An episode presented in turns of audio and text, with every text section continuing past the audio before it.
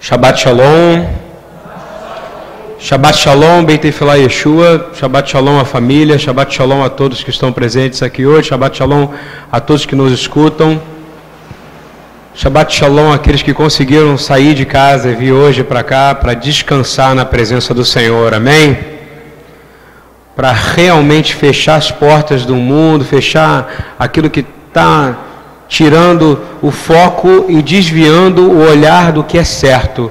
O olhar certo é olhar para a presença do Senhor. Amém? A paraxá de hoje é paraxá Balak. Paraxá, o nome dele é Destruidor. Ela está em números, em números 22, 2 a 25, 9. Foi lida parte dela pelo Rabino Eduardo Stein. Eu quero começar lendo ela em Números 22, por favor. 1 a 3.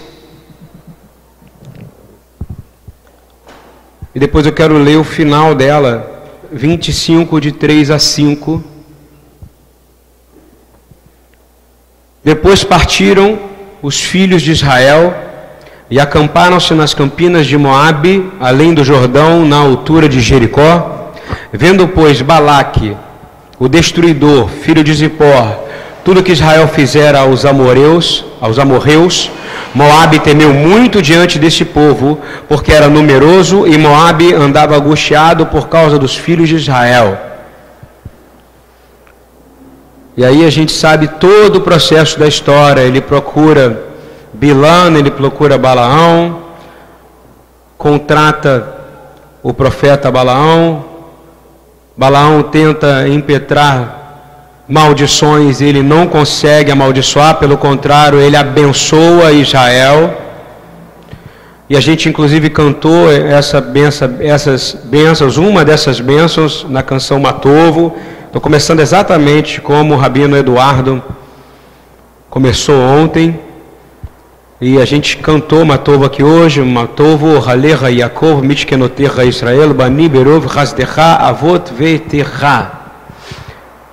E só de curiosidade, não é somente montado em cima do que Balaão fala, a única passagem que tem de números nesse cântico é a primeir, o primeiro verso, o resto são salmos que falam da alegria de estar na presença da casa do Senhor. Quem está alegre de estar na presença da casa do Senhor hoje? Amém? Muita gente vem de longe aqui. Eu acho que a gente vem buscar alegria, não é isso? Porque a gente sabe que adorar é servir. É muito difícil adorar triste. Oh Senhor, aleluia. Não é isso? É aleluia. Glória a Deus, né?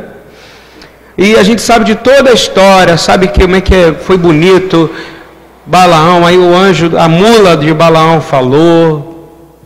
Aí estou fazendo uma sinopse bem rápida. Tentou paralisar. O Balaque tentou fazer mais altos, os lugares mais altos para poder amaldiçoar, ou seja, subir a monte para fazer oração contrária, como o Rabino Eduardo falou ontem né? Como ele disse ontem, é muito bom a gente pensar que tem gente que sobe monte para fazer oração contrária à sua vida. Né? E a oração contrária é feitiçaria. Pensa bem no que você vai orar. Sempre declara, Senhor, a tua vontade, a tua justiça. Ora liberando perdão, não é isso? Não é melhor? Ora abençoando. Não determina, não seja um cortador de orelhas. Né? Seja aquele que quer colocar a orelha de volta, seja um reconciliador. E depois de Deus agir maravilhosamente, há um espírito maligno que age através de homens como Balaque.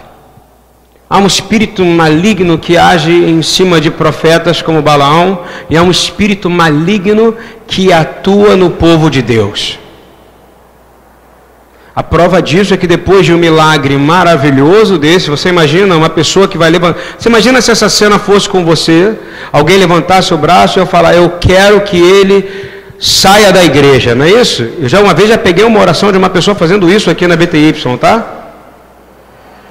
Peguei assim, quando eu abri a porta lá do Maitá, a pessoa estava fazendo uma oração uma, contra uma outra, isso fazem sete anos, contra uma outra pessoa, pedindo para ela que ela saísse da igreja porque ela estava em pecado. Você imagina?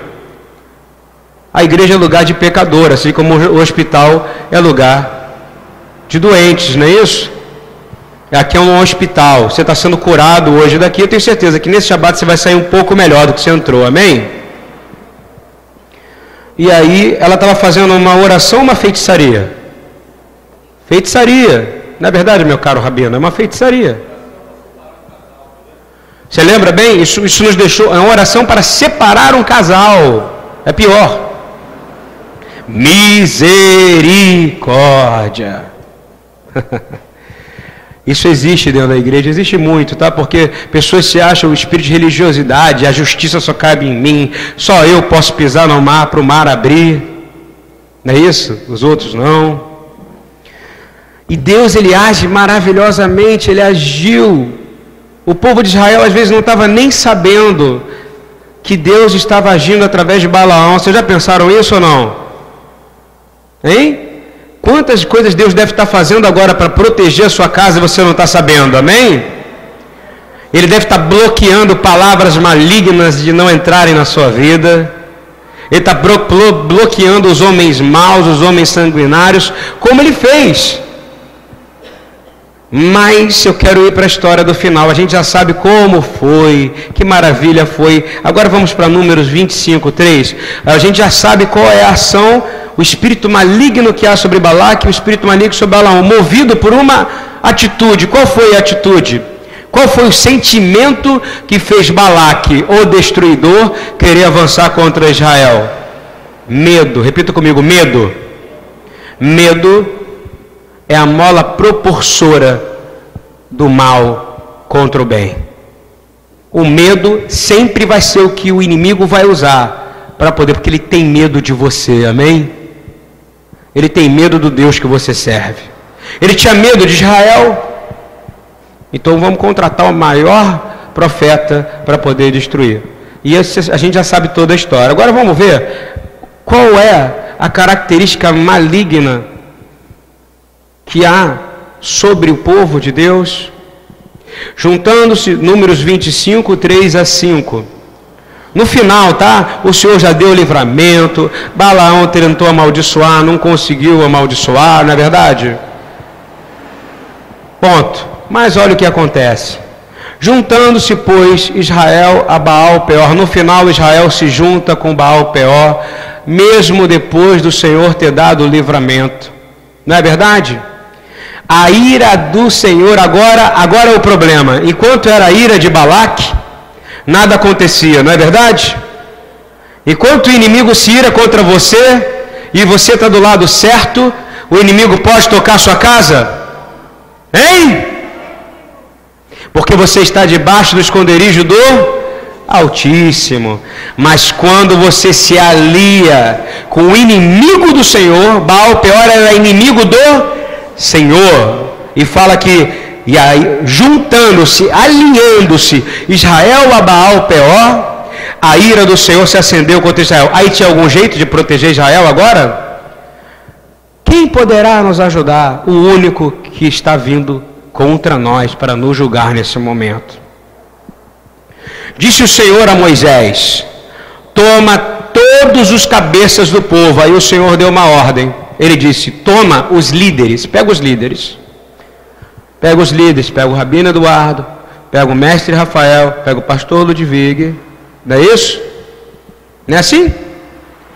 É isso que o Senhor, a gente tem que estar preparado para entender o que o Senhor está falando. Eu vou entrar no estado profético aqui, que talvez vocês fiquem escandalizados daqui para frente, ok? Mas eu quero que vocês aceitem.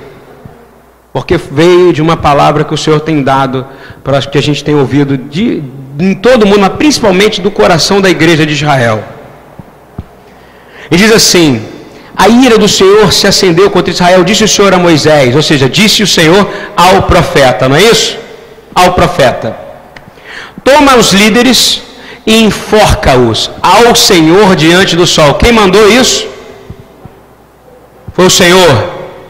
Tinha que fazer ou não tinha que fazer? tinha que fazer. Deus é um Deus de justiça. Enquanto o inimigo estava lá, era o inimigo do Senhor, eu garanto que Israel não estava nem preocupado com Balaque, Israel estava lá fazendo a vida dele o dia inteiro, seus sacrifícios, não era assim que funcionava? E Deus estava cuidando dele, mas a ingratidão dele, porque ele não, a gente tem a tendência de nunca perceber que Deus está cuidando dos nossos Balaques. Está entendendo isso? Deus está bloqueando os Balaões que estão se levantando. Não é isso? O destruidor não para de agir, é uma característica. Só que a gente tem uma característica muito ruim. A gente desvaloriza aquilo que nossos olhos não veem. Então a gente não consegue agir pela fé de verdade. E aí a gente se alia e a gente sempre acha que fazendo alianças a gente vai ficar mais forte, não é verdade? Pelo contrário, alianças com este mundo nos enfraquecem. E aí o Senhor manda os líderes do povo sejam enforcados diante do sol. E o ardor, olha, olha essa palavra, o ardor da ira do Senhor. Terrível coisa é cair na mão do Deus Altíssimo, não é verdade? O ardor da ira do Senhor se retirará de Israel, se matar os líderes, não é isso? Aí depois ele fala: Então Moisés disse ao juiz Israel: Cada um mate os seus homens que se juntaram a Baal Peor. Foi assim que acabou essa história. Uma história que começa maravilhosamente linda, não é isso? Que foi falada ontem, que é lida de gerações e gerações, né? Tentaram amaldiçoar Israel, abençoaram Israel, mas no final o povo faz aliança com o pai, com Baal Peor, não é isso? Com o inimigo, o pai, que eu quero dizer, o, o pai das trevas, o destruidor. E desmereceu aquilo que o Senhor tinha feito. Agora eu quero entrar na visão profética disso, Apocalipse 2, 14, 14, porque há um chamado, o espírito de Balaque, o espírito de Jezabel, atuam diariamente na sua vida. Diariamente atacando de manhã, de tarde e de noite. De manhã, de novo, de tarde de novo e de noite. Só que Deus é misericordioso. Quanto mais você ora a Ele, e mais você está alinhado com Ele, os inimigos dele são seus inimigos. Porque se você está orando, sabe o que ele está fazendo? Ele está fazendo o inimigo se confundir como Balaão foi confundido, não é verdade? Só que há um problema o povo de Deus continua ainda com os mesmos, as mesmas características que tinha Israel. Apocalipse 2, 14, 14. Mas algumas poucas coisas tenho contra ti. Seu anjo dizendo à igreja: Porque tens lá o que seguem a doutrina de Balaão. E vamos ver qual é a doutrina de Balaão. Doutrina. Doutrina, característica profética espiritual, porque Balaão já tinha morrido, então é o que está vivo hoje, aqui nesse momento, está entendendo? Não aqui dentro, porque aqui eu creio verdadeiramente que o Senhor já tirou em nome de Jesus. Mas olha a doutrina, qual é a doutrina? O qual ensinava a Balaque, ou seja, ele ensinava ao destruidor, a lançar tropeços diante do filho de Israel. Você sabe que o destruidor faz isso? Ele constantemente manda pessoas para te ensinar coisas e colocam pessoas na sua frente para que você tropece e você cai. E a gente cai por isso que nós temos que orar antes de dizer qualquer sim, qualquer não na nossa vida. Amém? Porque o sim e o não tem que pertencer a Deus. Yeshua leva muito a sério o sim e o não, não é isso? Ele diz o que é seu sim é sim, o que é não é não, e o que passar disso é de procedência maligna. Então a primeira característica, ele lança pessoas para colocar tropeços diante do povo de Deus. Ok? Entendeu essa característica profética? Quem aqui já viveu isso? Alguém que entrou na sua vida, parecia que era melhor amigo do mundo, que era a pessoa mais bacana, não era isso? Aquele que mais trabalhava, aquele que era legal, mais bonito, chegava a brilhar, não é isso? Que mais conhecia, falava que, olha, eu já li a Bíblia 37 vezes. Agora ler já não adianta para mim, agora eu tenho que escrever a Bíblia. Eu já vi isso. Eu sou crente bereano. Não é assim? se coloca numa posição de eu sei tudo, não é isso? Só que você não percebe que a maneira que ele fala é sutil. Ele libera até palavras que te encantam, não é isso? Só que ele foi colocado por um espírito maligno para te fazer tropeçar. Amém? Mas quem anda nos caminhos do Senhor não tropeçará. Se você tropeça porque ainda há algo estranho dentro de você, isso eu falo em mim, porque eu também posso tropeçar diariamente. Ele fala o seguinte: e qual é a segunda característica dessa potestade, dessa, dessa característica profética? Primeiro é colocar pessoas para te fazer cair. Podem vir profetas, hein? Que pode falar assim: ó, vai nascer cabelo na sua cabeça, Paulinho. Aí nasce um fio, você fala: pô, esse cara é, é verdadeiro? Não é isso não. Todo respeito, nosso amor. Vou falar de novo. O inimigo pode curar gente, ok? A saúde. Tanto é que Jesus fala isso. Aqui não é lugar de curandeiros, aqui é um lugar onde a gente vai se arrepender de pecado, amém? A casa do Senhor é um lugar para a gente matar a nossa autossuficiência e deixar Deus agir. A gente não precisa de homens, a gente não precisa confiar em homens, precisa confiar verdadeiramente. Você precisa confiar, não é de confiar em homem para te levar a algum lugar. Quem vai te levar a algum lugar, ele já veio e ele é pastor e o nome dele é Jesus. E diz assim: qual a segunda característica? Além de colocar pessoas para te tropeçar. E depois, para que você comesse dos sacrifícios da idolatria. Às vezes você está em um ambiente idólatra e você não percebe. Você sabia disso? O que tem de restaurante que você entra?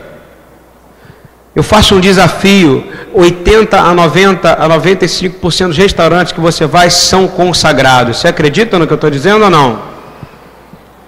Você entra e você vê lá, tem um santinho ali em cima você vai, os bares, não precisa nem dizer, todo bar é dado a uma entidade. Todo bar. Todo bar. Então, o que, que ele faz? Ele coloca uma situação no qual você está pressionado. Por isso eu fico muito feliz quando a gente está no Shabat e consegue comer todo mundo junto aqui, orando o nosso alimento, no dia do Senhor, na casa do Senhor. Aleluia. Isso é, isso é uma das coisas que o Senhor tem me mostrado. Ah, mas não tem jeito porque o mundo é assim. Meu irmão, vou falar uma coisa para você. Afasta-se. Afaste-se. Há poder na sua oração, mas se você puder não sentar em lugares consagrados ao inimigo, não sente. Não sente. Ah, é só um dia. Não sente. Não sente. Não vá. A não ser que for para pregar o Evangelho de Deus. Se for para lá para ter prazer, você está fazendo algo errado. Ok? E fornicassem. Ou seja, vamos lá, resumindo. Para que você vá para o caminho, tenha o caminho desviado, repita comigo, caminho desviado. Essa é a característica de Balaão. Ter o caminho desviado, caminho desviado. Segundo, participar da idolatria. Repita comigo: participar da idolatria. Sabe-se lá como, você não sabe. Eu fico vendo na igreja aí, sincretismo religioso é uma coisa demoníaca. Não é verdade? Igreja, igreja em vez de guardar tabernáculos, está fazendo, guardando festa da festa do junina com outro nome, não é isso? Isso não existe, festa junina? Existe porque eu vi um monte de pastor amigo meu com um bigodinho feito com lápis de olho de mulher. Ou seja, está precisando levar uma chicotada. Não é isso ou não? É verdade, é. E outras coisas, rave, gospel, né? É, existe agora o botequim gospel, você já viu isso? O pessoal, o botequim gospel, a galera saia, ah, o jovem não tem lugar para ir, então arrumaram um barzinho, que vende lá Guaraná, vende champanhe sem álcool e não sei o que, para que os jovens se encontrem e possam ficar em santidade. Hein? Tá tudo errado, não tá? Nós repreendemos essa atitude balaônica em nome de Yeshua. Amém? E a última é adultério e imoralidade sexual. Baseado nisso, eu quero começar a pregação, que ainda não começou, abrindo segunda. Você não quer saber a solução para isso na sua vida? Porque isso você fala, não entra na minha casa, minha casa está legal. Eu quero dizer, inevitavelmente sua casa entram outras pessoas, você lê em contato com outras pessoas. Esse vírus ele passa por você. Você vai no cabeleireiro, a pessoa lava o seu cabelo. Você vai fazer unha, a pessoa faz a sua unha. Você vai não sei aonde, a pessoa fala, você fala, você o, o inimigo ele é ardiloso, ele age em padrões. Ele quer que você tropece, ele quer que você come a comida dele e ele quer que você participe da imoralidade sexual, nem que seja com o seu olhar. E eu quero te dizer, há uma cura para isso, amém? E a cura está nas mãos da igreja. Você crê nisso? Segunda Crônicas 7, 14, 15. Quem é povo de Deus aqui nesta manhã de Shabat, fala, eu sou. Diga, eu sou povo de Deus. Você é mesmo povo de Deus? Fala, papai, eu sou povo de Deus. Como diz aqui a dona Rosa, acho tão bonito. Eu estou na fase de, de filhinho do papai.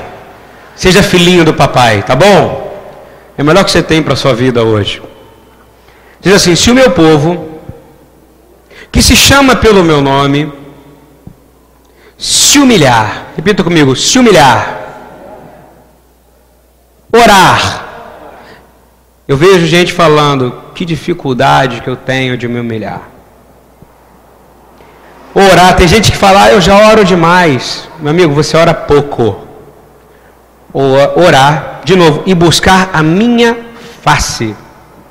E se converter aos meus caminhos, então eu ouvirei, repita comigo, ouvirei dos céus. Parei aí, vou fazer de novo. Repita comigo: se eu me humilhar, se eu me humilhar, se eu orar, se eu buscar a face do Senhor, se eu me converter aos caminhos do Senhor, olha o que o Senhor diz: Ele ouvirá dos céus a sua oração, e Ele perdoará os seus pecados, e sarará a sua terra. Amém? Glória a Deus. Só que tem um porém.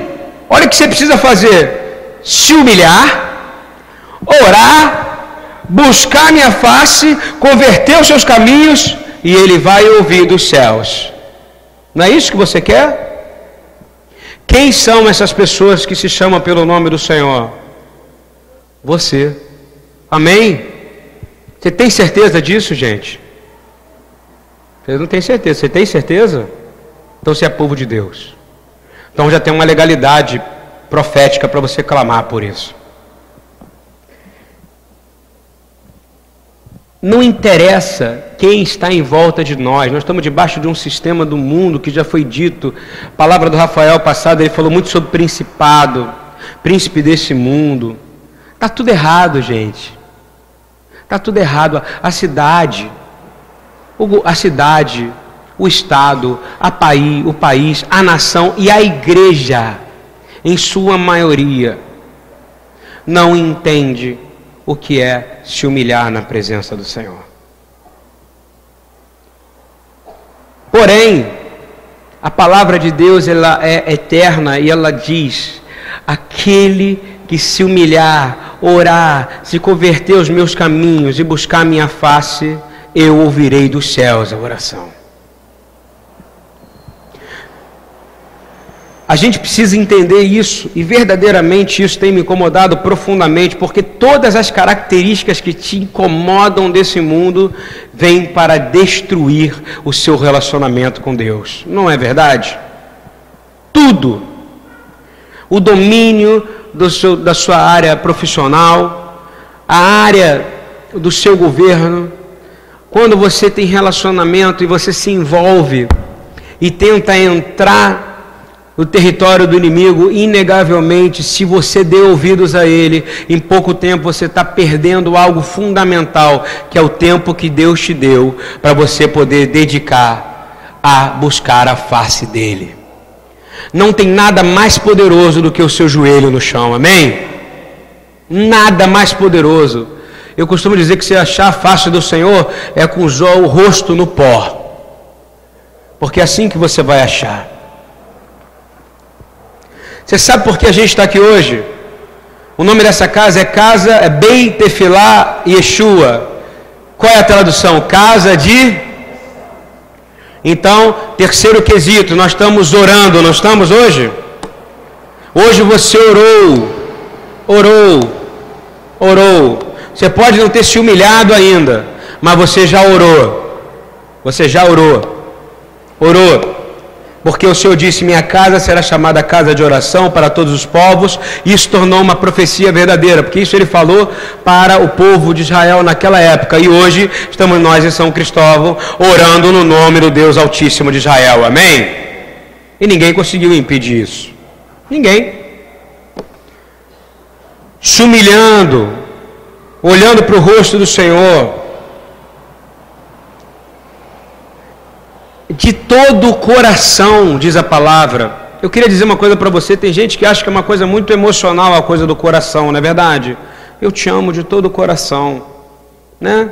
Você viu aquela coisa que, na, que tem uma terminologia popular que fala um beijo no seu coração, não é isso? Gente, se eu falar para você agora, fecha o olho e aponta para você, você imediatamente não vai apontar para sua cabeça. Não é verdade? Você vai apontar para onde? Para o seu coração. Por isso que no hebraico, quando a gente fala velkolevavra, de todo o coração, sabe o que significa isso? É você por completo se humilhando na presença do Senhor. Estão entendendo ou não? Se você fechar os seus olhos, isso é um pensamento judaico, tá ok? E se a pedir assim, e se pedir, se aponte agora para você, você não vai botar na testa, você vai botar a testa na te, o dedo na testa? Na hora você vai botar no seu peito, porque você está colocando no seu coração. E, teu, e por isso que o seu coração ele precisa pertencer ao Senhor, para que tudo que saia da sua boca venha do seu coração e venha do trono de Deus. Amém? Rafael fala certo, está sendo semeado com a palavra de Deus. Eu tenho certeza que haverá uma grande colheita. Bem? E há poder na oração do justo. Eu quero dizer uma coisa para você: para de ficar discutindo política. Está ouvindo bem ou não? Escuta essa exortação: para de ficar discutindo política. Não é para você ser um leonardo, mas para de perder uma hora, duas horas, três horas, quatro horas, cinco horas. O Senhor não falou que vai sarar a nossa terra, porque você vai discutir política. Ele falou que vai sarar a sua terra se você se humilhar, se você buscar a face, se você acertar o seu caminho de todo o coração. Ele diz: Eu sararei a sua terra. Para de discutir política. Para de, para de entrar no território do inimigo e falando, porque é assim que tem que ser. Eu sou da esquerda, eu sou da direita, você não é de lugar nenhum, você é do reino dos céus. Você pertence ao Malhut HaElohim. A palavra fala, não sou eu que estou dizendo, a terra só será sarada. Quantos você conhecem amigos seus que viraram especialistas em política aqui nos últimos tempos? Pode levantar a mão. Facebookianos, não é isso? Googleanos, não é isso? Todo mundo quer saber de política. Alguém conseguiu mudar alguma coisa? Me responde. Não, porque a palavra de Deus que a terra só será sarada por meio da oração e do arrependimento do povo que se chama pelo nome de Deus.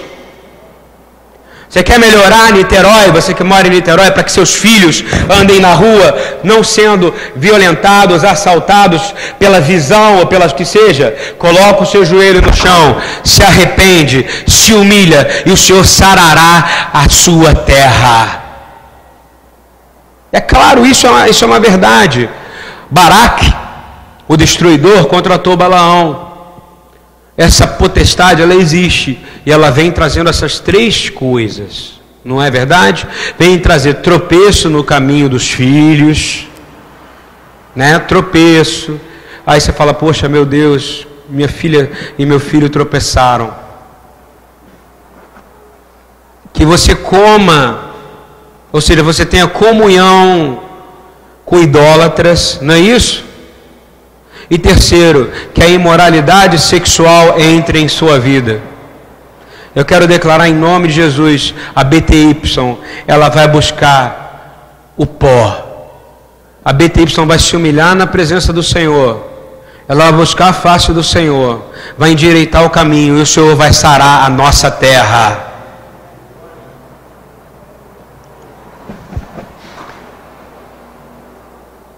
Eu quero dizer que você pode dizer que a sua oração não tem feito efeito. Você pode dizer, meu Deus, eu tenho orado tanto pela minha esposa, eu tenho orado tanto pelo meu marido, eu tenho orado tanto pela minha filha, eu tenho orado tanto pelo meu filho, eu tenho orado tanto pela nação, eu tenho orado tanto e não estou vendo o resultado. Eu quero dizer, é um efeito dominó. Inegavelmente, mais cedo ou mais tarde, o Senhor vai sarar a sua terra. Chegou o momento de uma grande confrontação moral para aqueles que se dizem filhos de Deus.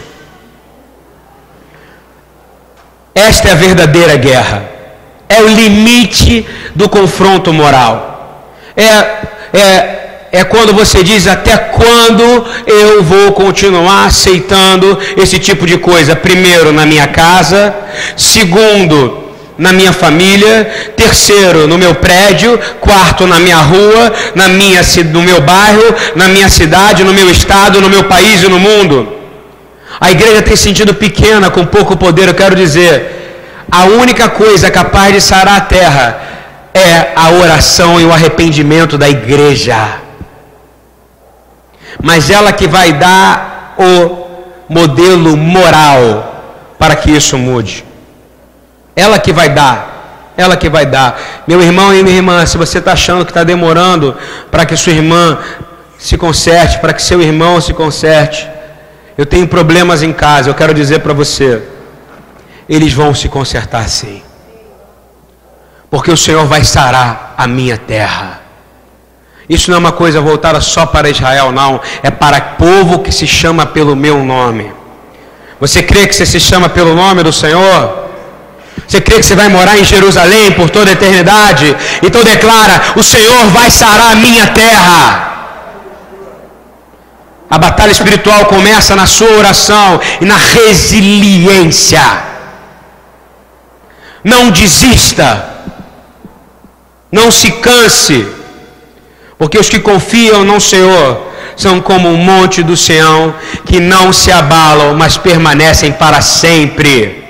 Sabe o que o Senhor quis dizer com isso? Ele quis dizer: quando Yeshua retornar, os montes de Sião ainda estarão lá naquele lugar. E a minha igreja estará lá, o meu corpo estará lá, inabalável me esperando. Eu creio, você quer ser esse povo inabalável? Seja ele. Eu quero ler uma passagem longa com vocês, por favor, porque tem a ver com a busca desse aspecto moral profético para vencer. Quer vencer a ação de Balaão na sua casa? Na sua rua, na sua família, no seu bairro? Quer vencer? Eu vou dar uma boa notícia. Tem gente que tem dificuldade em entender João Batista. Mas eu quero dizer, você não consegue chegar à plenitude de Yeshua sem passar pela posição profética de João Batista. É por isso que sempre para como você chegar a Jesus no Novo Testamento, você tem que passar por quem? Por João Batista. Ok? Com relação a uma visão profética. Todo mundo fala, o espírito de Elias está sobre mim, João Batista. Vamos entender? É grande, tá? Lucas 3, de 2 em diante. Sendo Anás e Caifás sumo sacerdote, adultério espiritual, ok? Não poderia ter dois sumos sacerdotes. Está entendendo ou não? Já começa errado, tá? Tinha que ter um sumo sacerdote. Como estava em adultério lá, Deus não falava mais no templo, ele falava no deserto, ok? Lucas 3. Continuando. Eu quero que você entenda a noção de adultério espiritual, tá? Anás e Caifás não podiam ser sumos sacerdotes juntos. Você entende isso? Só tem um. Só um. Continuando. Veio do deserto a palavra de Deus a João, filho de Zacarias, e percorreu toda a terra ao redor do Jordão, pregando o batismo de arrependimento para o perdão do pecado. Eu acredito até hoje, você não chega ao Senhor sem se arrepender dos seus pecados. Amém? Não chega. Segundo o que está escrito no livro das palavras do profeta Isaías, que diz: Voz do que clama do deserto, preparai o caminho do Senhor, endireitai as suas veredas, todo vale se encherá e se abaixará todos os montes e outeiros, se aplainará os montes e outeiros e o que é tortuoso se endireitará, e os caminhos escabrosos se aplanarão, e toda a carne verá a salvação de Deus. Amém?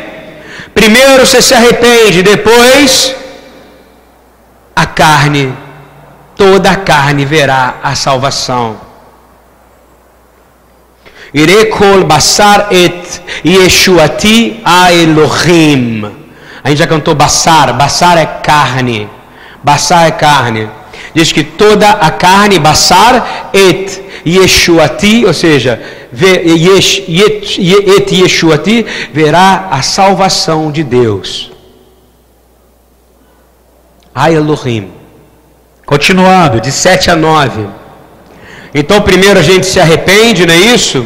Ele endireita todos os vales, ele endireita tudo e depois toda a carne verá a salvação de Deus. Continuando, dizia, pois, gente, é para ouvir essa palavra com paciência, isso a gente tem que ler sempre, porque esse é o seu chamado, esse é o seu chamado profético, é para que esses espíritos que querem fazer você tropeçar, que querem você entrar e comer da comida da idolatria e que a imoralidade sexual entre na sua casa, nos seus filhos, na sua família e na sua vida. O Espírito, você não está preparando o caminho do retorno do Senhor? Então haja como João Batista. Dizia, pois, João à multidão que saía para ser batizada por ele: raça de víboras, quem vos ensinou a fugir da ira que está para vir?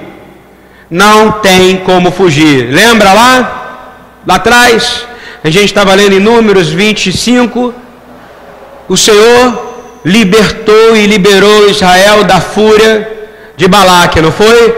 Mas da ira do Senhor. Não tem quem possa te libertar, a não ser o sangue do Cordeiro, Yeshua Hamashia. Para isso você tem que se arrepender. E ele diz: Produzi, pois, olha, ele continuando dizendo: Produzi, pois, frutos dignos de arrependimento. Se você não produzir arrependimento, meu irmão e minha irmã, o fogo, são duas coisas que o fogo do juízo de Deus pode produzir. Primeiro, justiça e destruição, porque vai destruir toda a terra. Mas para os que estão no Senhor, será glória. Aleluia! Amém? O fogo da justiça. Você não precisa fugir. Se você está com o Senhor, vai ser glória para você. Se você não está, você vai ser consumido. Amém? E ele diz: E não comeceis a dizer em vós mesmos: Temos Abraão por pai. Ou seja, não se garanta na sua religiosidade, meu irmão, nem na sua genealogia, porque não adianta de nada.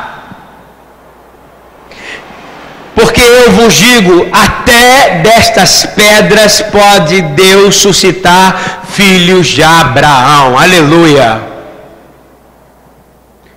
E está aqui um monte de filho de Abraão, amém? amém? Aleluia! Não se cumpriu essa palavra desse profeta? Eu sou filho de Abraão. Ei! Tem como nascer lá, vai ser. Pedras vivas, não é isso? E diz: E também já estão posto o machado. Repita comigo: o machado o Machado, bonito Machado, né? Filme de terror mata um monte de gente, não é isso? O Machadinho, o Machado, a raiz das árvores, a raiz. Toda árvore, pois, que não dá bom fruto, vai ser cortada e lançada onde? Então, não fujam da ira de Deus, busquem arrependimento, amém? Continuarei a ler Lucas, e vou ler grande essa passagem. E a multidão interrogava, 3,10, querido Almarco, 3,10. Que faremos, pois? Aí começou, o profeta começou a falar, né? O que, que o povo falou? Ele fala de machado, fogo, ira, e o povo, meu Deus, o que, que a gente pode fazer agora?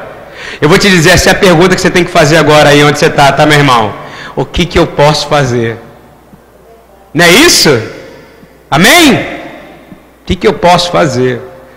Todo mundo é pecador aqui, ok? Você aceita que você é pecador? Isso, tem pouco pecador aqui. Você aceita que você é pecador? é bom dizer, porque isso é a primeira coisa que o diabo sai. Quando alguém assume, ele está um passo de, do arrependimento. Quem é pecador arrependido e remido pelo sangue do Cordeiro de Deus? Aleluia.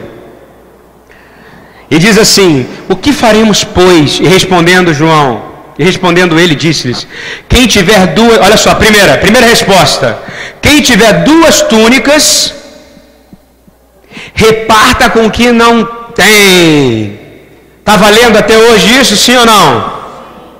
Então, para você não ser cortado e jogado ao fogo, o que, que você tem que fazer?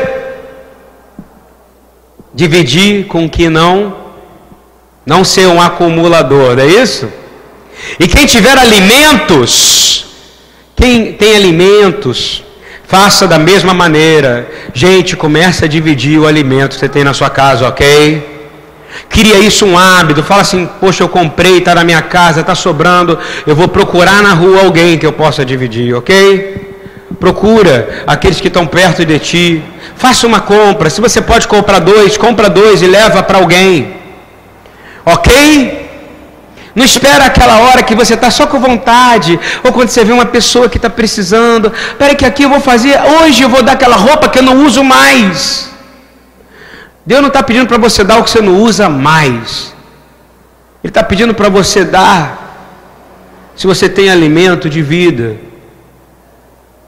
Se você vai comprar alguma coisa para você, pensa no outro também. Ok? Simples assim. Continuando, Lucas 3, 12, 13.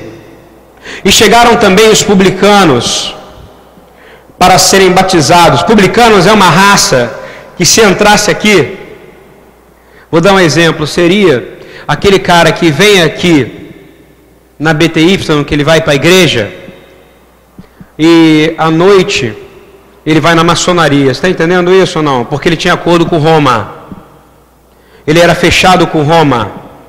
Entende isso ou não? Seria aquele que trai os preceitos da Torá, ok? Aí João estava falando com ele.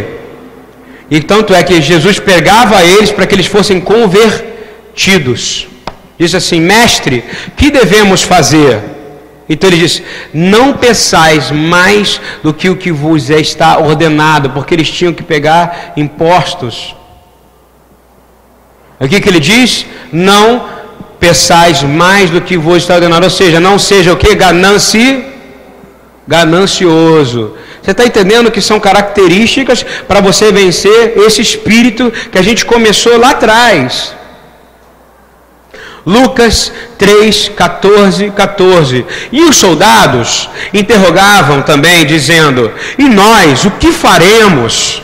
E nós? E ele lhes disse: a ninguém trateis mal nem defraudeis. Ou seja, não corru, não, não cometa adultério moral. Entenda isso ou não? Não faça suborno. Não, não, não dê o castigo além do que a lei te mandou dar. E diz assim: E contentai-vos com o vosso, vosso soldo. Não gaste mais do que você tem, ok? Você quer vencer? Não gasta mais do que você tem. Olha só, que mensagem. Para você não ser cortado e ser jogado ao fogo. Ele, isso é a resposta que ele está dando. Lucas 3,15. E estando o povo em expectação, ou seja, depois que eles ouviram aquilo, falaram: caramba, minha vida vai ter que mudar se eu não quiser ser consumido pelo fogo, não é isso? A minha vida vai ter que mudar. Essa mensagem é muito atual, não é, gente? Não é demasiadamente atual? Estando o povo em expectação e pensando todos de João em seus corações, ou seja, ele conseguiu tocar o coração das pessoas, não foi? Porque naquele momento ele estava pregando a palavra aí, batizando. Você entende isso? Então ele só batizava para quem se arrependesse. Então o povo tinha que se arrepender desses pecados. E disse João: Eu, na verdade, batizo-vos com água, mas eis quem vem aquele que é mais poderoso do que eu, do qual não sou digno de desatar a correia das alparcas. Esse vos batizará com o Espírito Santo e com fogo. Amém?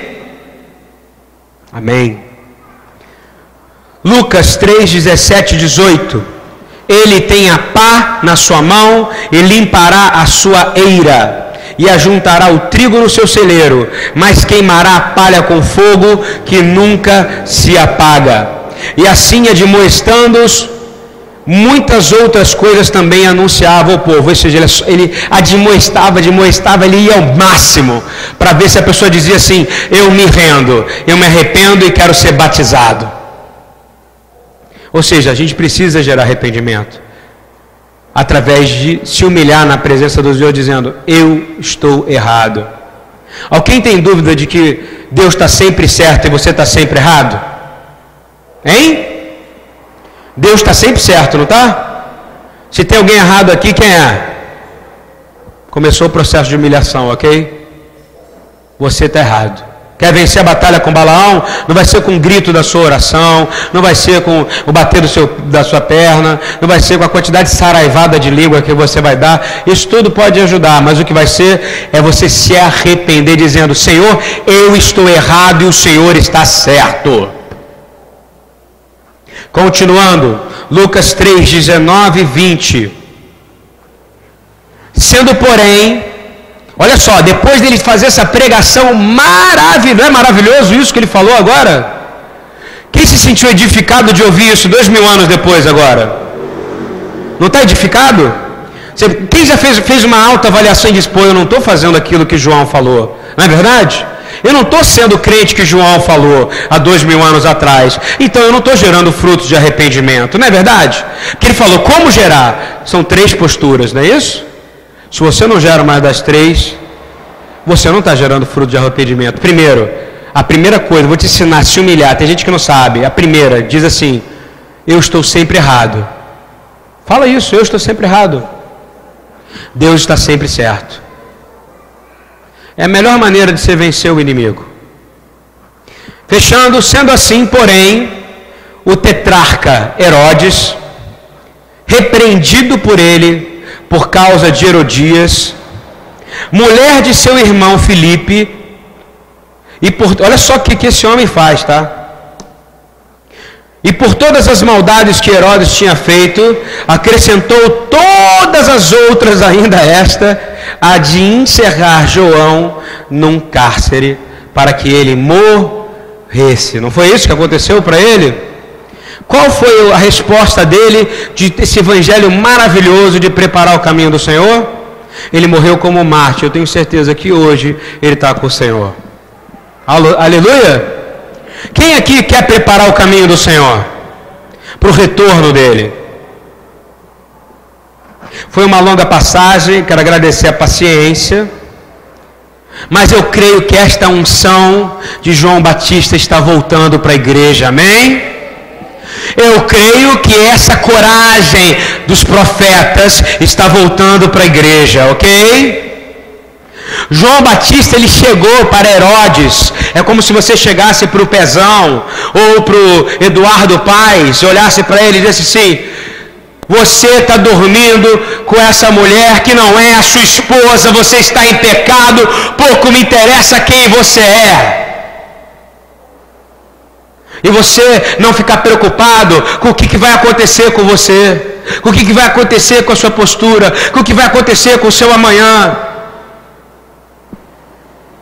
porque ele está querendo declarar e dizendo: para o Senhor vir, eu preciso estar correto diante dele.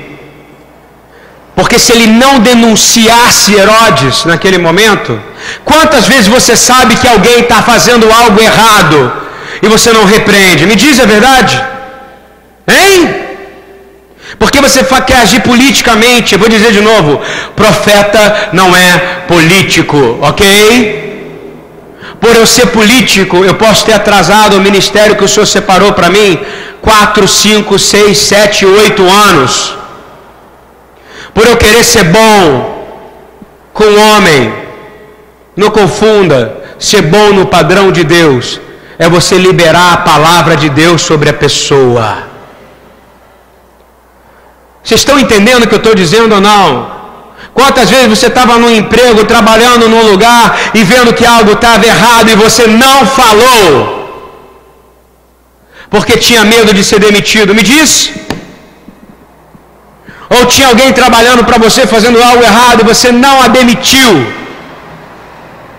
Eu vou dizer para você: João Batista teria demitido, não teria?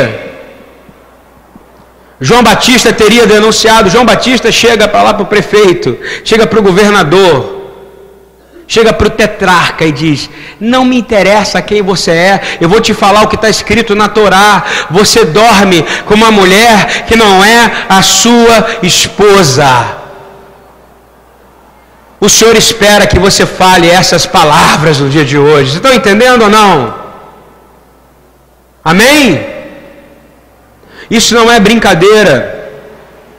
Aonde o diabo está entrando na nossa vida é porque a gente às vezes pensa que tem que ter uma vida dentro do corpo de crentes e uma vida fora do corpo de crentes. Não, mas o Senhor está te exigindo que você seja profeta dele na escola do seu filho. Se na escola do seu filho fala algo que não está de acordo com a tua palavra, você tem que pegar o seu carro, você tem que ir lá e dizer: não fale isso aqui.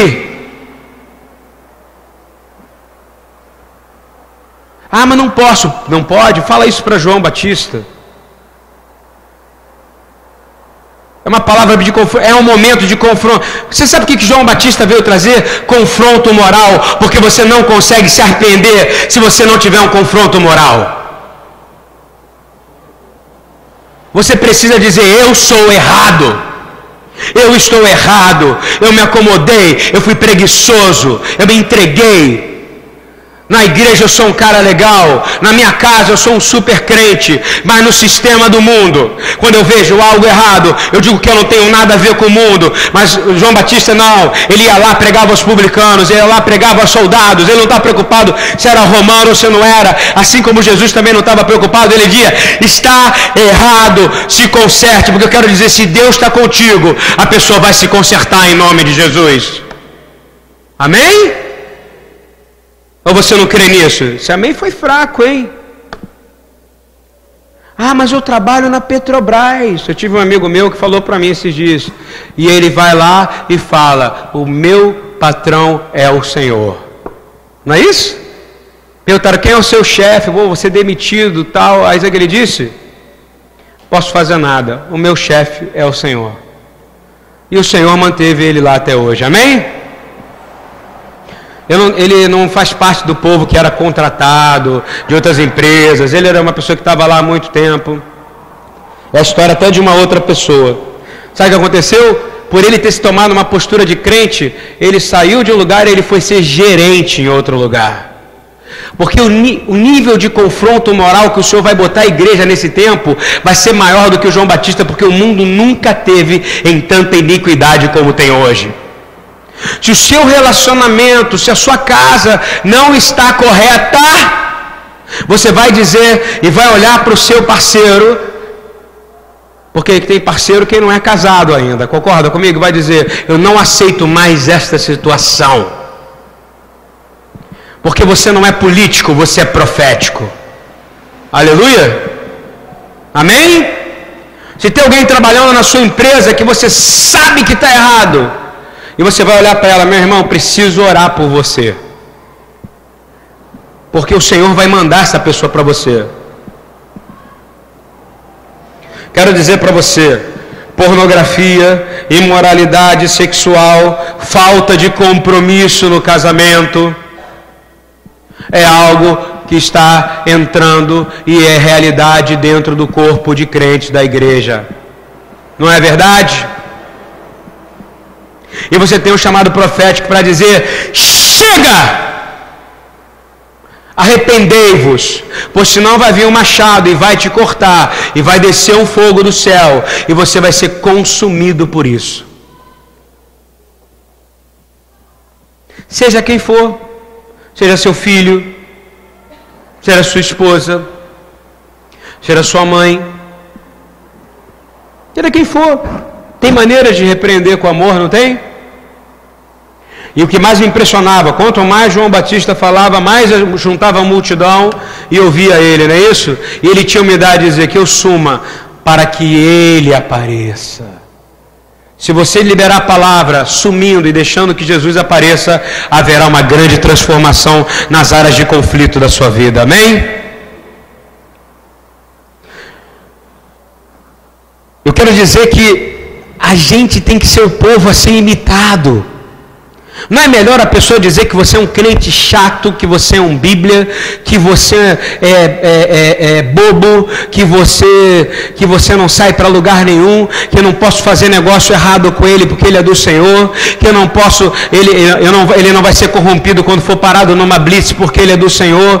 Não é verdade? Não vou, não vou oferecer para ele ganhar um pouco a mais do que ele quer, do que ele devia, com coisas ilícitas. Ele não vai me dar nota falsa, ele não vai me dar nota fria, porque porque ele é do Senhor? Não é melhor você ser conhecido pela pessoa que não faz algo errado porque você é do Senhor?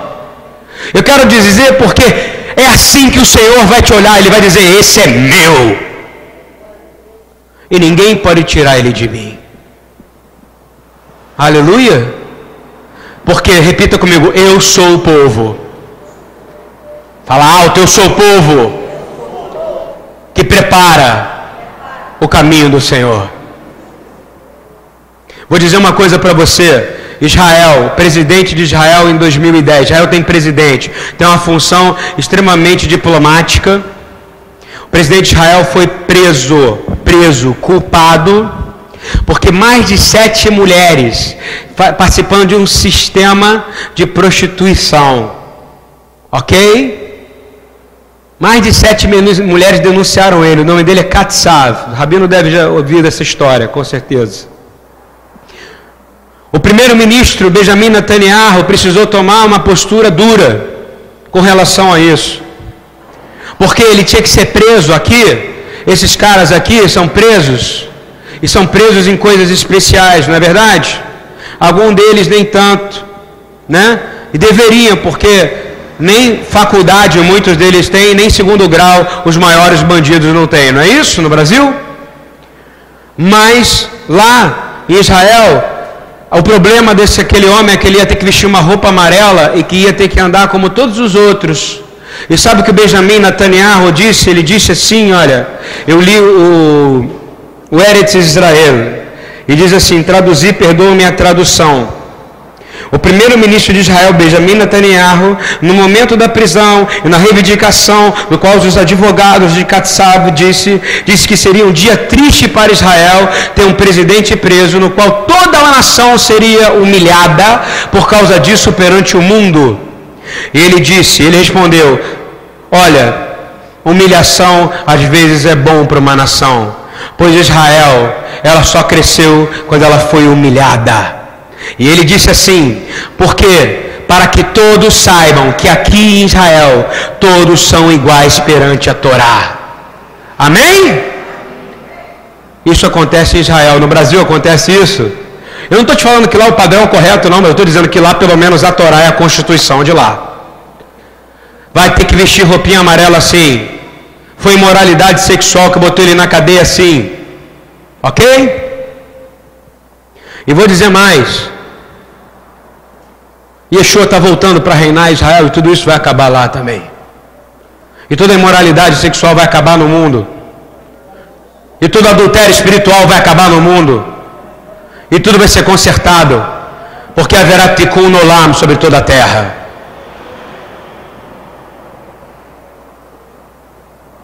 Está na hora da gente se arrepender, gente. Muitos de nós cometeram imoralidade sexual ao longo da vida.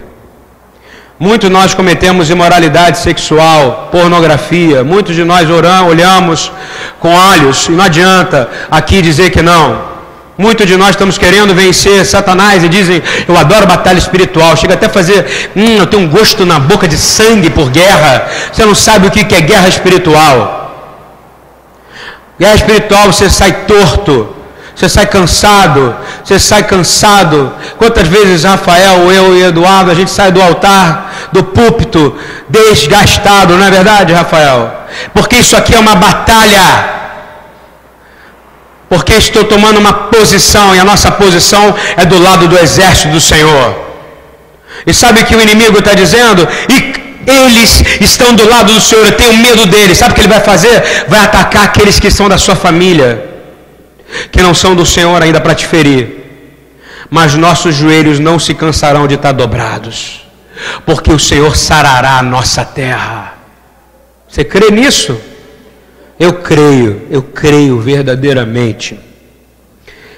A gente pode dizer, eu fico imaginando vocês jovens que estão me vendo, vocês que estão aqui e que têm o pecado da pornografia. Eu quero dizer que se olha para aquela mulher que está na televisão pelada, ou para aquele homem pelado que olha para a câmera e faz, e faz rostinho de amor, aquela pessoa não te ama. Aquela pessoa não sabe que você existe. Aquele é o diabo te olhando, te dizendo: vem mais, peca mais, olha mais, se envolve mais. Aquela, aquela pedra de tropeço que é colocada na rua, com o espírito de sensualidade, seja o homem ou seja a mulher, e que te faz olhar. Ele é o diabo dizendo: olha mais, olha mais, olha mais para mim, ok? Não ama você quer te destruir. E seria interessante que todo mundo, quando olhasse para uma tela de filme pornô, né, porque o homem de Deus que entra nisso, sabe o que significa? Significa que ele não está tendo prazer na palavra de Deus. Aí quando ele olha para isso, ele diz, seria interessante ele entender e ver aquelas mulheres dizendo, eu não amo você, eu estou aqui para poder te enganar e matar você. Não é isso? É assim que funciona. Eu declaro que isso será arrancado no meio dos nossos jovens, em nome de Yeshua. Amém? E se você teve esse pecado, hoje você vai se arrepender aqui nesse altar. Seja qual for de moralidade sexual, seja de, de, de covardia profética. João chama você para três coisas, ele fala pureza. Seja puro sexualmente. Seja puro. É isso que ele disse. Ele não mandou a pessoa morar no deserto como ele. Ele falou: aí, para você ser, para você se arrepender, você tem que morar aqui no deserto comigo. Você tem que comer gafanhoto, tem que andar fedorento, você tem que estar na confusão. Tem gente que fala que ele era fedorento. Eu duvido muito, porque eu acho que ele tomava seus banhos, seus mikves, quando, porque quando a gente vai na, na, na caverna de Kulham, né, Rabino? Tem vários, várias mikves, vários mikvots, onde eles tomavam banhos antes de entrar e ler os escritos da palavra. Ou seja, mikves são piscinas para banhos sacerdotais. É, banhos sacerdotais? Banhos cerimoniais. Eu não sei te dizer isso. Mas vocês entenderam? Entenderam o que eu falei? Integridade financeira. De novo, repita comigo: pureza. O meu corpo precisa ser purificado. integridade financeira. Foi duas coisas que ele disse. Quer, quer vencer? Não quer ser cortado com machado e jogado no fogo? Tenha pureza e tenha integridade financeira. Porque esse é o padrão que o mundo vai olhar para você. O diabo faz você pensar que você é dono de coisas que você não é. Você já reparou isso? Quando você compra uma coisa com cartão de crédito e parcela em milhares de vezes. Eu já fiz isso, então peço perdão, Senhor, perdão pelo meu pecado, Senhor. Quando você pega um empréstimo bancário, quando você pega coisas para comprar coisas que vão para saciar o seu desejo, o seu desejo.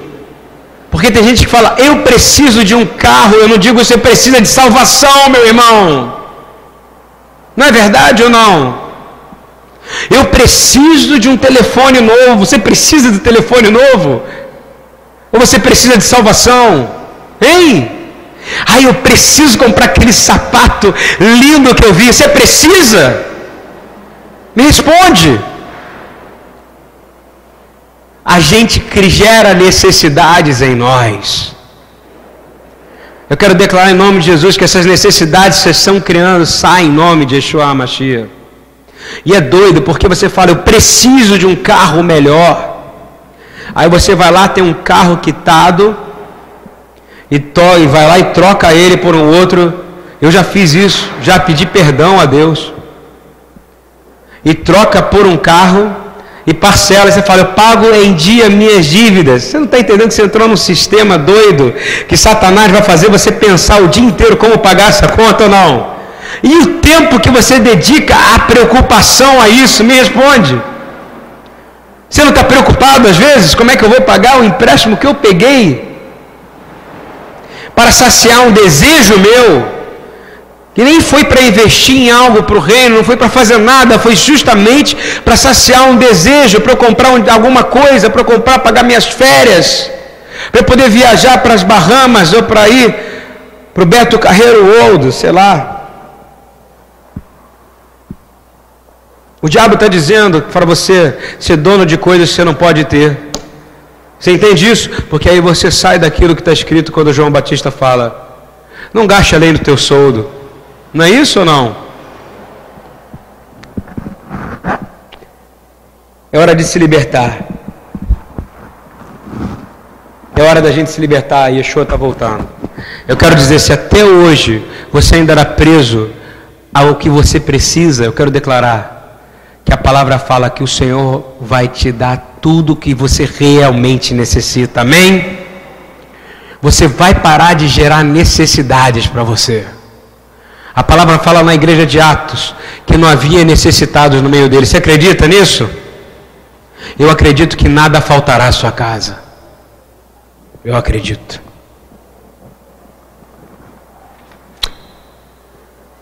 A gente precisa viver na integridade de Deus. Ser próspero não deve ser um desejo principal seu, porque não é um desejo seu ser próspero. Você entende isso? Repete comigo.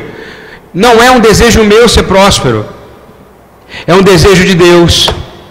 O maior interessado que você seja próspero é o Senhor. Estão entendendo isso ou não?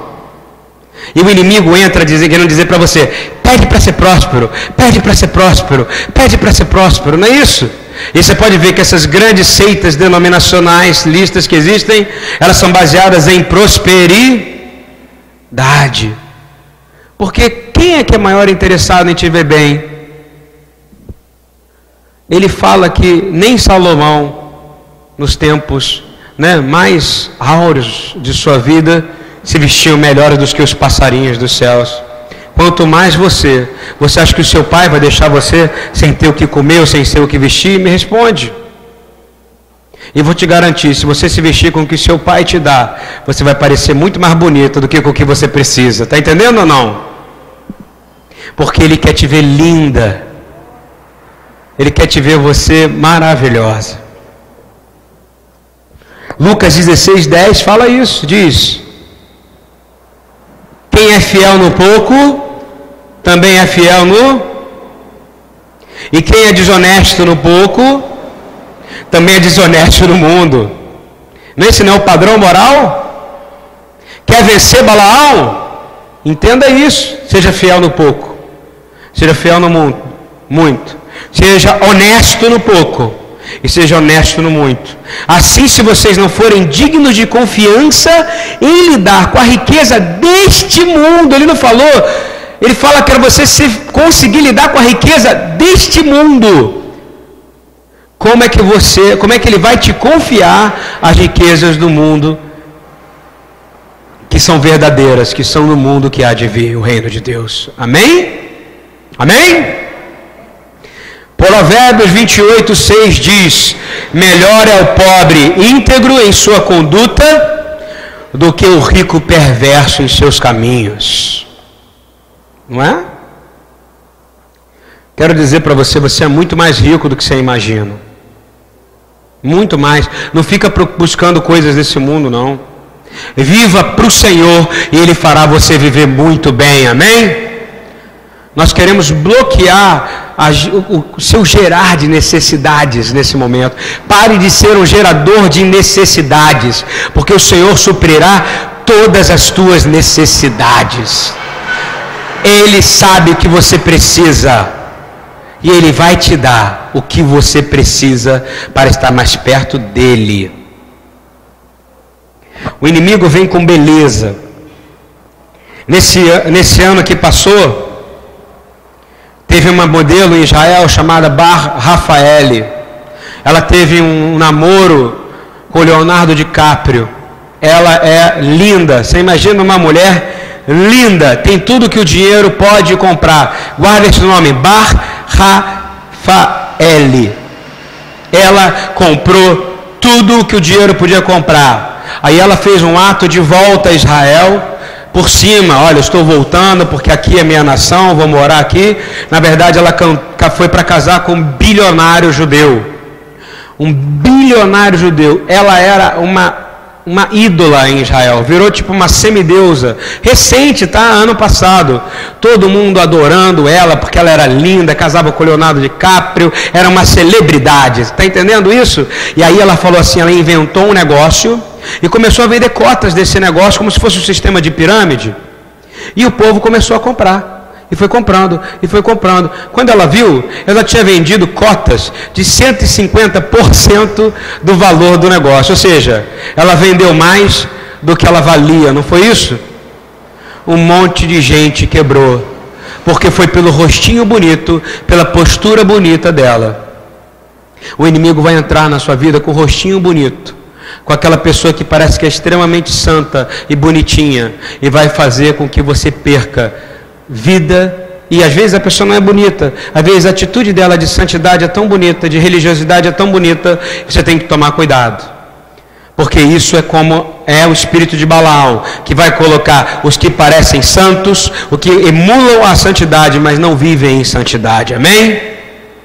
E você pode ver, sabe onde é que ela está hoje?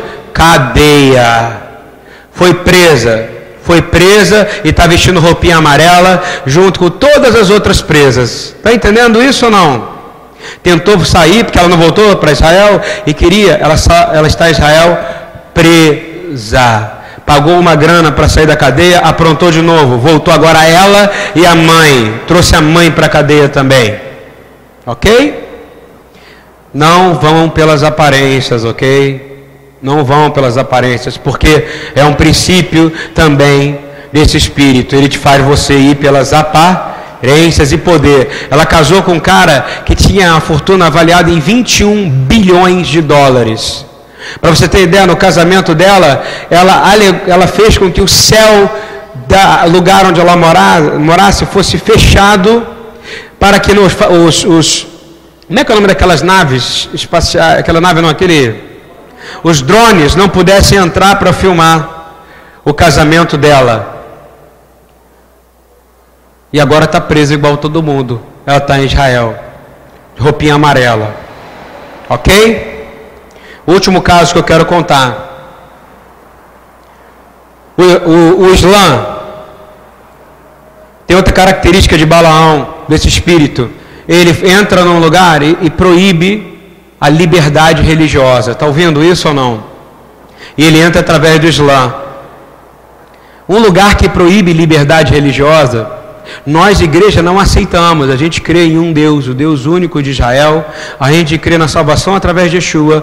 A gente crê em na ação do Senhor através do Espírito Santo. Amém?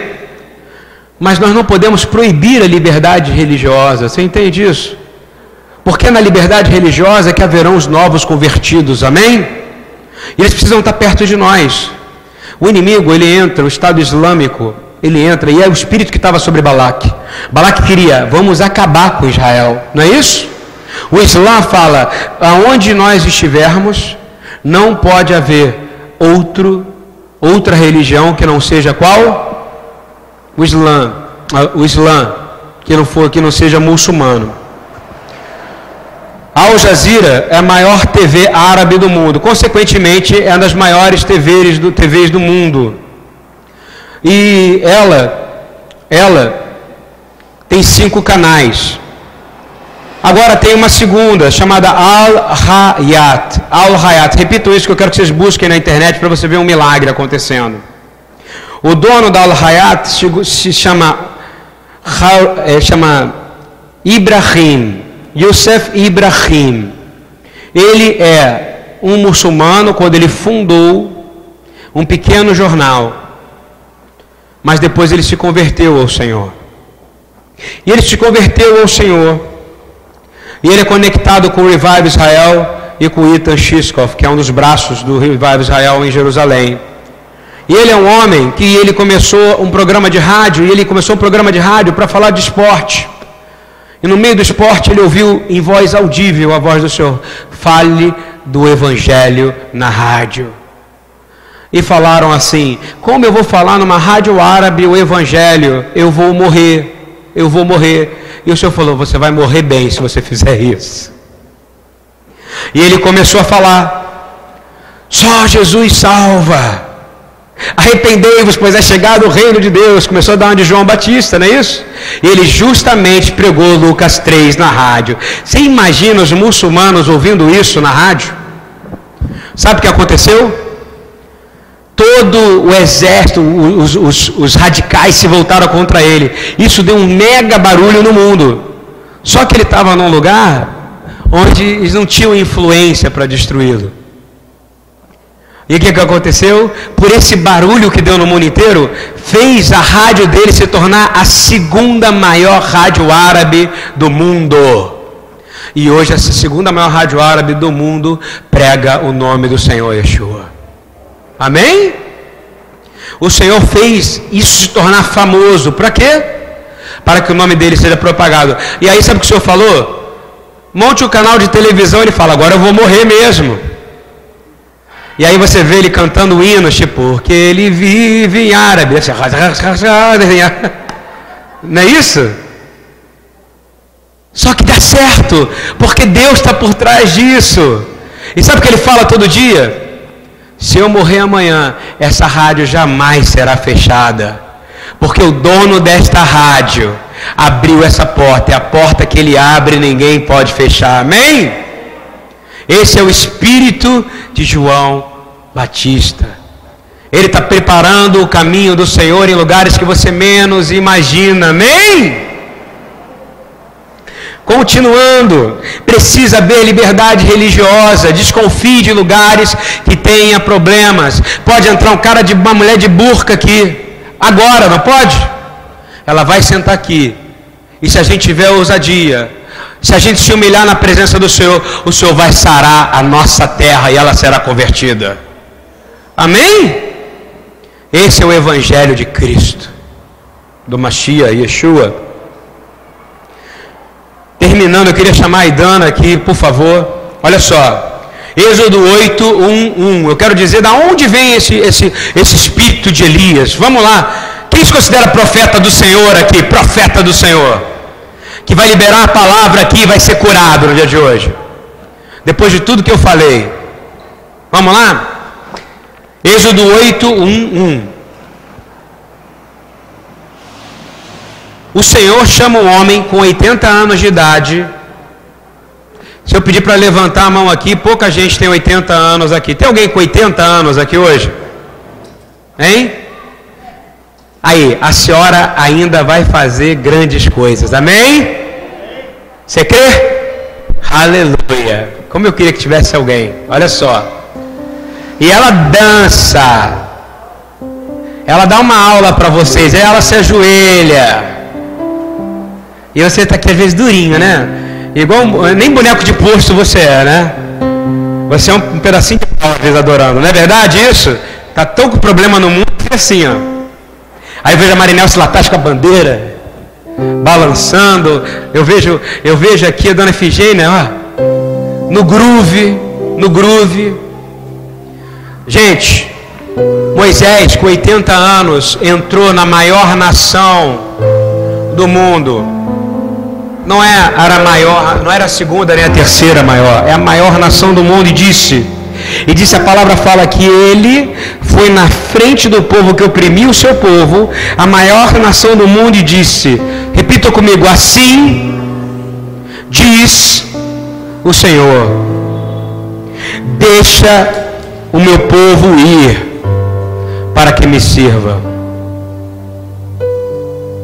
Os valores de Deus, do reino de Deus estão aqui. Vamos ficar de pé e vamos declarar um mover profético de verdade. Já falei muito e eu quero que vocês entendam. Moisés foi representar um povo que está escravizado e vocês estão representando um povo que está escravizado. Não é verdade? Era o povo de Israel escravizado no mundo. Nós somos a igreja que vivemos no mundo aonde há principados e potestades, não é isso? O modelo do anticristo é o modelo do faraó. Não é isso? Exatamente. Você sabe o que, que Moisés disse? Olha só, Faraó, tu é grande, eu te conheço desde criança. Mas se você não deixar o meu povo ir, eu quero dizer para você o seguinte: que o meu Deus vai destruir o seu povo, que o meu Deus vai destruir o seu governo, o meu Deus vai destruir a tua economia, e o meu povo vai sair daqui, você querendo ou não. Eu quero dizer isso para aqueles que estão aprisionados nesse momento. Martin Luther King usou essa palavra para poder liberar os negros que até 1940, 1960 estavam sofrendo. Ele usou essa palavra. Ele disse: Não vamos usar espadas, vamos usar a palavra que Deus deu a Moisés e que disse: Deixa o povo ir. E você pode ver hoje como o povo negro nos Estados Unidos é próspero. Não é verdade? É próspero. 90% deles servem ao Senhor. É isso, meu irmão. Você sabe o que o Senhor está esperando de você? Que você chegue hoje, hoje, olhe para aquilo que está afrontando a sua vida e dizer: Você é mal. E se você for mal, eu quero dizer que meu Deus é maior do que você. Dizer que Ele vai trazer justiça, você querendo ou não, porque o nome do meu Deus é o Deus, nossa justiça. Eu quero declarar que você vai deixar o meu filho voltar para casa. Eu quero declarar que você vai tirar a mão das finanças da minha família. Eu quero declarar que se eu estou em pecado na área de finanças, eu vou pedir perdão ao Senhor, eu me arrependo pelos meus erros mas os, o Senhor vai libertar você. Você está na prova? Amados, não estranheis a ardente prova que vem sobre vós para vos tentar, como se coisa estranha vos acontecesse, mas alegrai-vos no fato de serem participantes da aflição de Cristo, para que também na revelação da sua glória sejam alegres. Se pelo nome de Cristo sois tribulados, tentados, bem-aventurados sois, porque sobre vós repousa o Espírito da glória de Deus. Os rabinos dizem que acontecerá exatamente aquilo que aconteceu no Egito nos últimos dias. Haverá um povo que vai estar preso nesse mundo. Esse povo vai ser completamente liberto.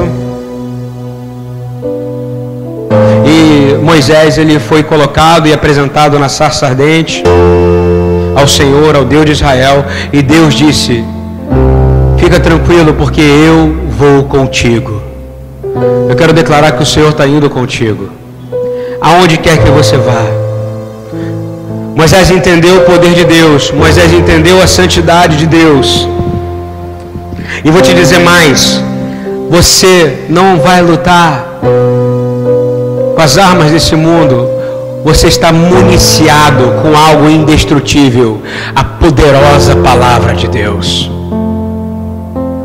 Você está ganhando essa autoridade nesse momento profético.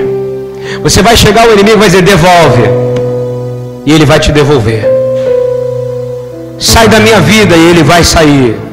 Sai da minha casa, sai da minha vida e ele vai sair.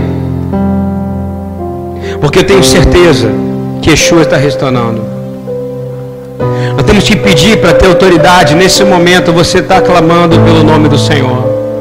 Comece a clamar o nome do Senhor. Comece a clamar autoridade. Se humilha na presença do Senhor. Se você sente vontade de ajoelhar, ajoelha na presença do Senhor. Coloca os seus joelhos diante do Senhor. Pede perdão ao Senhor não é obrigatória para quem sentir no seu coração de fazer isso. Busca a face do Senhor.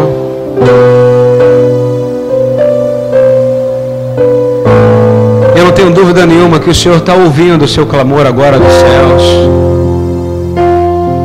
E Ele está dizendo: Eu estou perdoando os seus pecados, meus filhos. Estou sarando a sua terra estou sarando o seu coração, eu estou restaurando, reestruturando a sua vida. Senhor, nós pedimos, perdoa nossas dívidas, Senhor. Perdoa as nossas dívidas, Senhor. Ah, Pai. Assim como nós vamos perdoar os nossos devedores, Senhor. Se você está em dívida, bota o teu joelho no chão, meu irmão pede perdão. Não nos deixe cair em tentação, Pai, livra-nos do mal. Traga integridade financeira, Pai. Se algum momento, Pai, ainda hoje, mesmo conhecendo o Senhor, eu, eu quis coisas que eu não podia comprar, eu fiz dívidas que eu não podia pagar para saciar desejos meus se eu comprei carros parcelados que eu não podia ter, se eu me deitei antes do casamento com alguém, se eu me sujei, se eu envergonhei a minha casa, se eu envergonhei meu casamento, se eu não tenho sido um bom marido, se eu não tenho sido uma boa esposa, se eu não tenho sido um bom patrão, Senhor, eu me arrependo diante de Ti perdoa, Senhor, por eu ter me revoltado da sua onisciência. Você leva embora quem quer, Senhor. Você leva embora quem o Senhor quer. O Senhor é o Deus da vida e o Deus da morte, Pai. Porque o Senhor também ressuscita quem o Senhor quer. O Senhor é onisciente, onipresente, Pai. Ó oh, Pai, agradecemos pelo que o Senhor está fazendo aqui nesse momento. Agradecemos pelo que o Senhor está fazendo em nossas vidas, em nosso coração. O Senhor está regando o nosso coração com a tua palavra. Senhor, o Senhor está trazendo compromisso moral ao seu povo. Eu quero declarar, meu irmão e irmão, Senhor, um anjo do Senhor ajoelhado aí do teu lado, nesse momento, te encorajando, te fortalecendo, trazendo ânimo, trazendo força para você conseguir vencer.